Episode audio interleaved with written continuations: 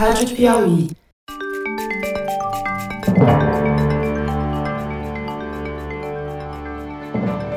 Opa! Eu sou José Roberto de Toledo e este é o Luz no Fim da Quarentena, uma coprodução da revista Piauí com a Rádio Novelo. Infectamos o canal do Foro de Teresina para discutir pesquisas científicas que ajudam a atravessar o túnel em que a pandemia nos enfiou. No episódio de hoje, tratamos de uma ótima notícia.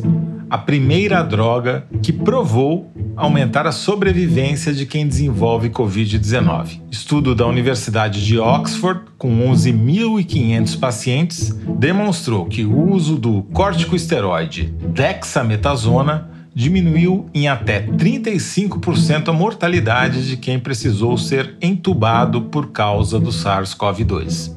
O remédio só funciona para casos graves, mas, mesmo assim, tem potencial para salvar milhares de vidas. É uma droga barata e disponível no mercado. Excepcionalmente, nós vamos conversar sobre o uso da dexametasona com um médico.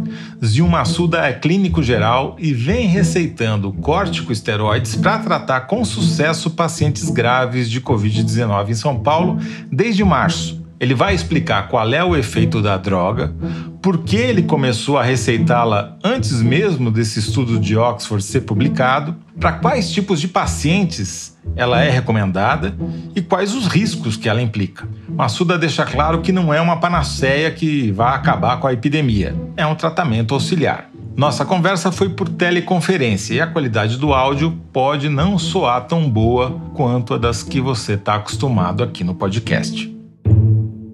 Doutor Zion Massuda, muito obrigado por atender a gente do Luz no Fim da Quarentena. A gente vai conversar sobre esse aviso que a Universidade de Oxford divulgou nesta terça-feira sobre um estudo que eles estão conduzindo lá com 11.500 pacientes de 175 hospitais do Reino Unido, em que eles testam vários medicamentos que já existem para vários tipos de doenças diferentes, para ver se algum deles tem algum efeito positivo para reduzir a mortalidade por Covid-19. E nesse estudo, eles testaram, além da droga sobre a qual a gente vai conversar, testaram a hidroxicloroquina, famosa, a azitromicina, plasma de pessoas que se recuperaram, mais duas ou três drogas, e essa dexametasona, que vem a ser, segundo você me explicou, um corticoide, é isso? Uma, um tipo de cortisona.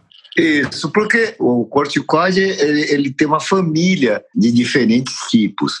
E a dexametasona, ela é uma espécie de corticoide, ou corticosteroide, ou cortisona, como todos esses três. Há vários tipos de cortisona, com atuação diferente, mas esse estudo é, inglês usou a dexametasona. Que é um tipo de hormônio, é isso? É um hormônio produzido pela glândula suprarrenal e que também agora é disponível há muito, muito tempo como remédio, como drogas. Né? Qual é o efeito da cortisona sobre o sistema imunológico? É assim, quando você usa cortisona em altas doses, você pode deprimir o sistema imunológico. Em doses adequadas, você pode modular esse sistema imunológico no sentido de evitar uma resposta imunológica muito exacerbada. Agora, também a cortisona, quando usada prolongadamente, mesmo em doses baixas, pode também deprimir o sistema imune. Agora, por que, que é interessante deprimir o sistema imune de pacientes graves de Covid-19? Qual que é o efeito benéfico que isso pode ter? O paciente não precisa do sistema imune dele tentando destruir o vírus? Pois é. Então, o sistema imune é um sistema é, que a seleção natural promoveu para é, promover a defesa, a nossa defesa contra organismos estranhos e tal, como bactérias, vírus e fungos. Porém, o que se tem visto é que em algumas situações esse sistema imune pode responder de uma maneira é, exacerbada, portanto provocando uma resposta inflamatória muito exacerbada. E a resposta inflamatória muito exacerbada pode até lesar alguns órgãos alvos, como, por exemplo, o pulmão. Quer dizer, as células do sistema imunológico, as células protetoras, acabam danificando as próprias células do organismo, onde tá, o vírus está se reproduzindo, só que numa escala maior do que deveria. Elas perdem o controle, é isso? Exatamente. Né? Agora, isso aí, o uso da cortisona com esse fim, já tem sido usado há muitos anos na prática médica em determinadas situações. O grande problema é assim: quando você tem uma resposta inflamatória ou uma resposta imune, o processo inflamatório pode se perpetuar e, por exemplo, você pode desencadear o processo de coagulação, ou seja, de trombose, como é visto no caso do Covid-19. Pode também acelerar a produção de placas de colesterol, de aterosclerose, e pode lesar alguns órgãos importantes, como no caso do Covid, sobretudo o pulmão, o rim. Né? Hoje é descrito também o próprio miocárdio. Ou seja, muitas vezes o paciente acaba morrendo não pela ação direta do vírus, mas pela reação do seu organismo tentando se proteger dele e acaba danificando mais do que trazendo benefícios. E o que acontece, na verdade, é que quando os glóbulos brancos, que são as células nossas de defesa, são ativados, eles produzem proteínas denominadas citocinas, é uma delas famosa é a interleucina 6, e quando a, produção da interleucina é muito exacerbada e, e foi dosado no, nos pacientes com Covid-19, alguns pacientes produzem muita quantidade de interleucina 6 e essa interleucina vai amplificando o processo da resposta inflamatória. Entendi. A cortisona tem o efeito de diminuir ou tentar eh, modular a produção dessas citocinas. E o que se descreve no Covid é que alguns pacientes exibem aquilo que eles chamam de tempestade de citocina, cytokine storm. Quer dizer, na verdade é uma espécie de guarda-chuva, então, que a cortisona faz para diminuir o efeito da tempestade sobre o organismo. Agora, você estava me contando, nós estamos conversando aqui, porque você já tem receitado cortisona para seus pacientes de Covid-19 desde março entre aqueles que estão hospitalizados em caso grave. É, é, mais ou menos desde fim de março, e, é, justamente baseado em artigos pré-Covid-19, evidentemente, em que você, dando um pouco de cortisona, você pode modular a resposta inflamatória e melhorar a evolução do paciente. Você estava me falando que você leu algum tempo atrás um artigo na New England Journal of Medicine, que era uma revisão de artigos, na verdade, que demonstrava que os pacientes que tinham sofrido alguma pneumonia bacteriana e que, portanto, tinham desenvolvido um processo inflamatório, que esse processo inflamatório aumentava o risco de ele vir a sofrer um infarto nos próximos 12 meses. Aqueles que, durante o tratamento, tinham recebido cortisona, tinham tido uma taxa menor de infartos, é isso?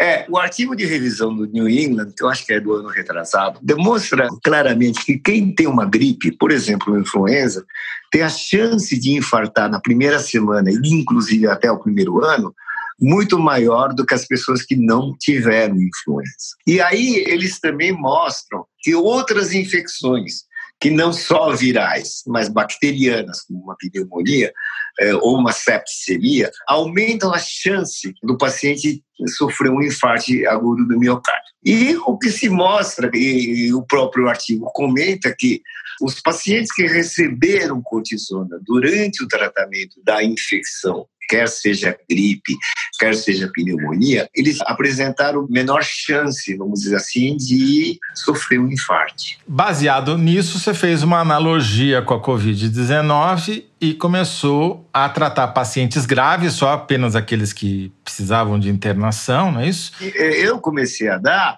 é, em pacientes que potencialmente é, iriam parar na UTI ou iriam ser entubados e receber ventilação mecânica e tal, entende? Uhum. Que é justamente aqueles pacientes que esse estudo de Oxford demonstrou que a dexometasona conseguiu reduzir a mortalidade em 35%, porque os pacientes que não precisavam nem de oxigênio nem de intubação esses pacientes que não estavam graves, não teve efeito nenhum a dexometasona, não diminuiu em nada a mortalidade deles, só realmente os graves ou muito graves, que foi para quem você também receitou, né?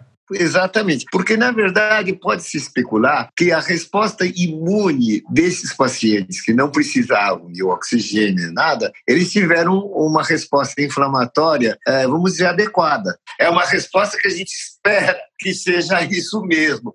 O ruim é quando exacerba essa eh, a resposta inflamatória. Entendi. Agora, tem risco também, né, em você dar cortisona para um paciente que está com um vírus novo no organismo, né? Tem risco, mas o que esse trabalho da Oxford mostra é que entre risco e benefício, os benefícios são, são maiores. E a claro. dose utilizada por eles não é uma dose cavalar nem nada, é uma dose adequada, até de pequena quantidade, são 6 miligramas, se não me engano, de dexametasona.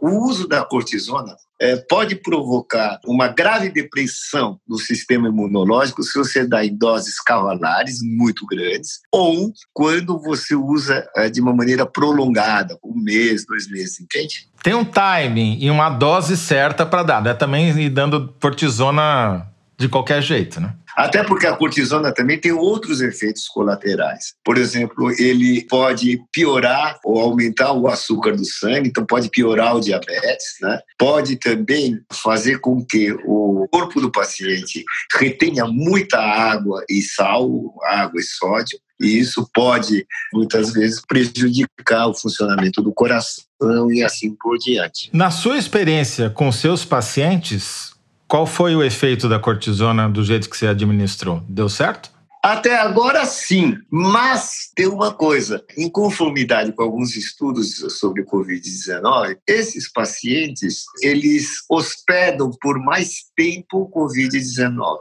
Eles melhoram, mas se você pesquisar a existência do vírus por RT-PCR da secreção nasal, é, os vírus permanecem por um pouco mais tempo. O, o, paciente, mesmo melhorando e tal, às vezes ele alberga o vírus mais tempo do que aqueles que é, não receberam corticoide. Mas é uma coisa de impacto, porque você imagina um, um paciente entubado em ventilação mecânica, se ele melhora, é claro que você vai ter que é, segurar o paciente, vamos dizer assim, manter o paciente em isolamento, porque ele ainda alberga o vírus, mas os resultados uh, são bons, né?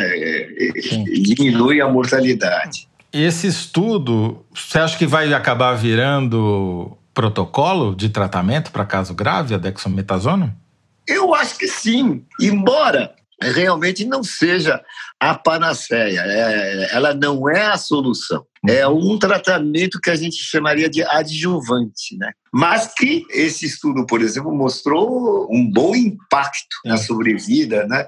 E isso é bem animador. Perfeito. É, só para mostrar o quão animador é, na média, esse estudo de Oxford conseguiu demonstrar uma redução de 17% da mortalidade de todos os pacientes que foram tratados com a dexometasona. Se você jogar esse percentual no total de brasileiros que já morreram por Covid-19, que é, atualmente, quando a gente grava aqui, está na casa de 45 mil, poderiam ter sido poupadas mais de 7 mil, quase 8 mil vidas de brasileiros se essa droga tivesse chegado antes. Ou talvez já tenham sido, né? Porque os seus pacientes você não perdeu nenhum por enquanto. Por enquanto, não.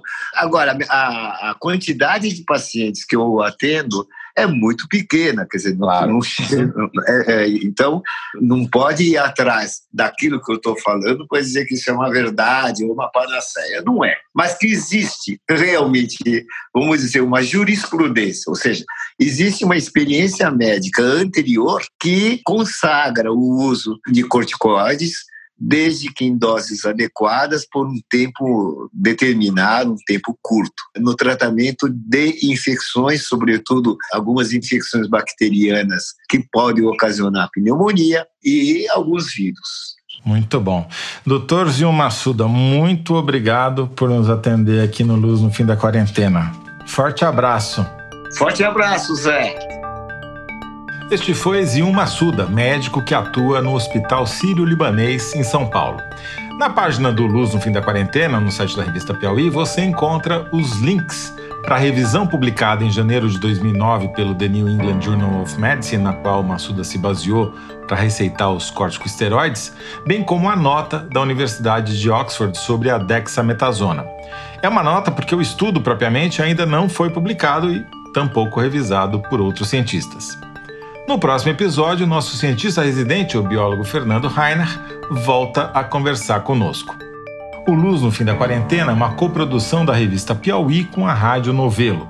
A coordenação e edição são da Paula Scarpim, da Evelyn Argenta e do Vitor Hugo Brandalize.